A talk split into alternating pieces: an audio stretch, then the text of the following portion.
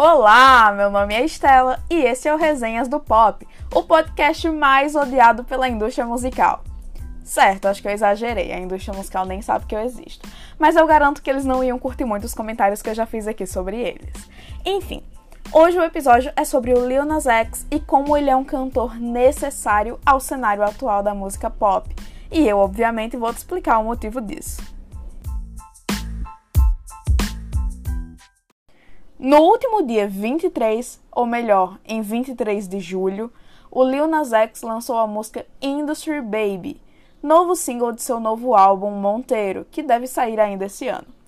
O Lil estourou com Old Town Road em 2019, mas a Billboard não considerou o hit como música country. Sensibilizado com o caso do cantor, uma das grandes vozes da música country estadunidense, Billy Ray Cyrus, pai da Miley Cyrus e da Hannah Montana, piadas. Fez um remix da música com o Lil, com direito a clipe e tudo, e essa entrou liderando a Billboard Hot 100. O Lil tem um EP lançado e, como eu falei anteriormente, está trabalhando em seu álbum Monteiro, que inclusive é o nome de batismo dele, né, de nascença.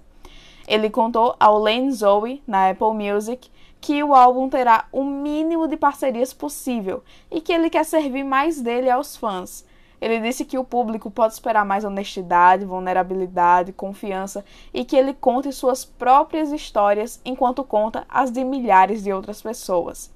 Essa última parte da declaração dele é bem interessante, já que o Lil Nas X é um cara jovem, preto, que não nasceu em berço de ouro e gay, ou queer. queer. Durante o Beat Awards, eu vou falar BIR porque eu acho que fica bonito, né? Mas na verdade é BET, ou BET Awards 2021. Enfim, foi uma premiação. Ele deu um beijaço em um de seus dançarinos, o que gerou um ribuliço na internet e recebeu comentários até da Madonna, que fez esse mesmo ato anos atrás com a Britney Spears. Enfim, pulando essa parte, o Lil Nas X não só representa milhões de pessoas de diversos grupos, como também é um artista jovem que não tem medo de colocar a boca no trombone contra a indústria, que, como eu já citei muitas vezes, não é lá essas coisas. Em Industry Baby, que também tem um clipe, o Lil diz claramente que não tem medo de nada. O clipe começa com ele sendo condenado a 5 anos de prisão e as demais cenas são dele na cadeia.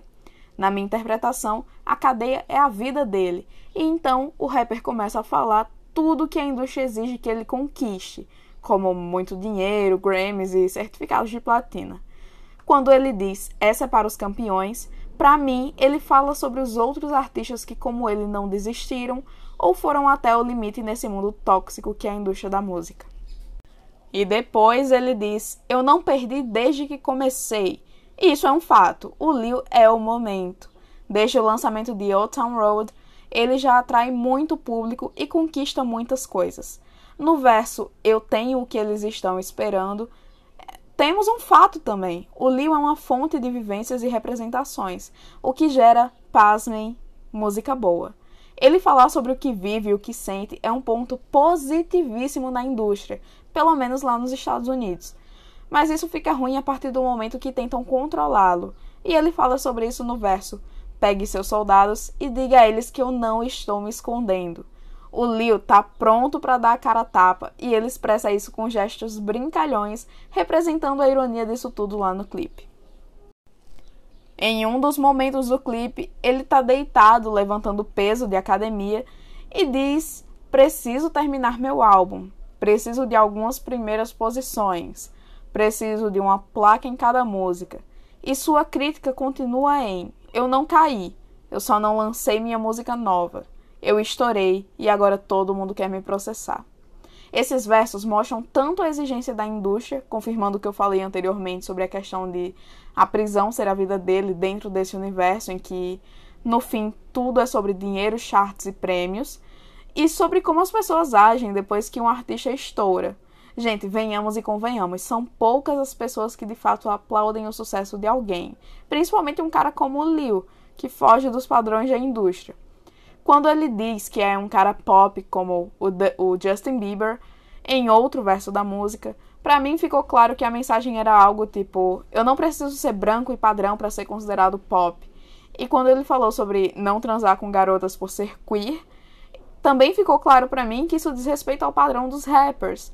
Claro, esse trecho não ficou explícito como o anterior, mas eu, eu interpretei dessa forma. Pode ser só uma fanfic que eu criei na minha cabeça. Mas diferente da maioria dos rappers que acabam criando um estereótipo para os cantores desse gênero musical, o Lil não fica por aí exibindo mulheres, dinheiro e ostentando e coisas do tipo.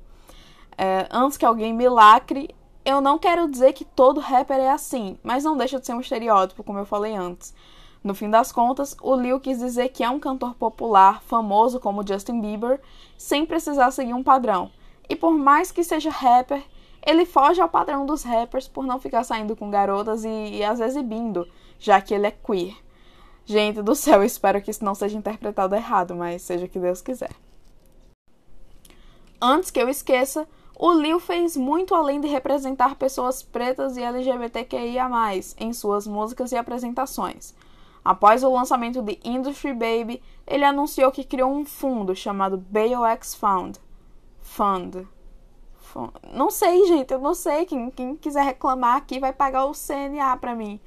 Em parceria com o The Bale Project, que, em que os lucros arrecadados com a música e com doações para o fundo serão revertidos em fianças para pessoas pretas que foram presas por infrações leves nos, nos Estados Unidos. Eu não entendo nada de direito penal, mas se vermos os casos de racismo nos Estados Unidos, fica um pouco bastante evidente que o encarceramento em massa de pessoas pretas é uma realidade lá, infelizmente. E o clipe termina com o Leo e seus companheiros de prisão fugindo da cadeia em um ônibus. Leo aparece feliz na cena final. E em um texto publicado no site do projeto, ele diz: A música é a forma como luto pela libertação. É meu ato de resistência. Mas também sei que a, ver a verdadeira liberdade requer uma mudança real no funcionamento do sistema de justiça criminal começando com a fiança em dinheiro. E em uma postagem feita em seu Twitter, ele afirma que sabe a dor que é o que o encarceramento traz a uma família. Em resumo, o Lil Nas X é necessário não só por suas músicas que ultrapassam barreiras e dão voz a pessoas anônimas que muitas vezes são ignoradas ou maltratadas por serem quem são e tentarem falar como se sentem dentro de uma sociedade tão segregadora e padronizada, o Lil também abriu a boca sobre a indústria musical. Ele deu voz a todo mundo, literalmente.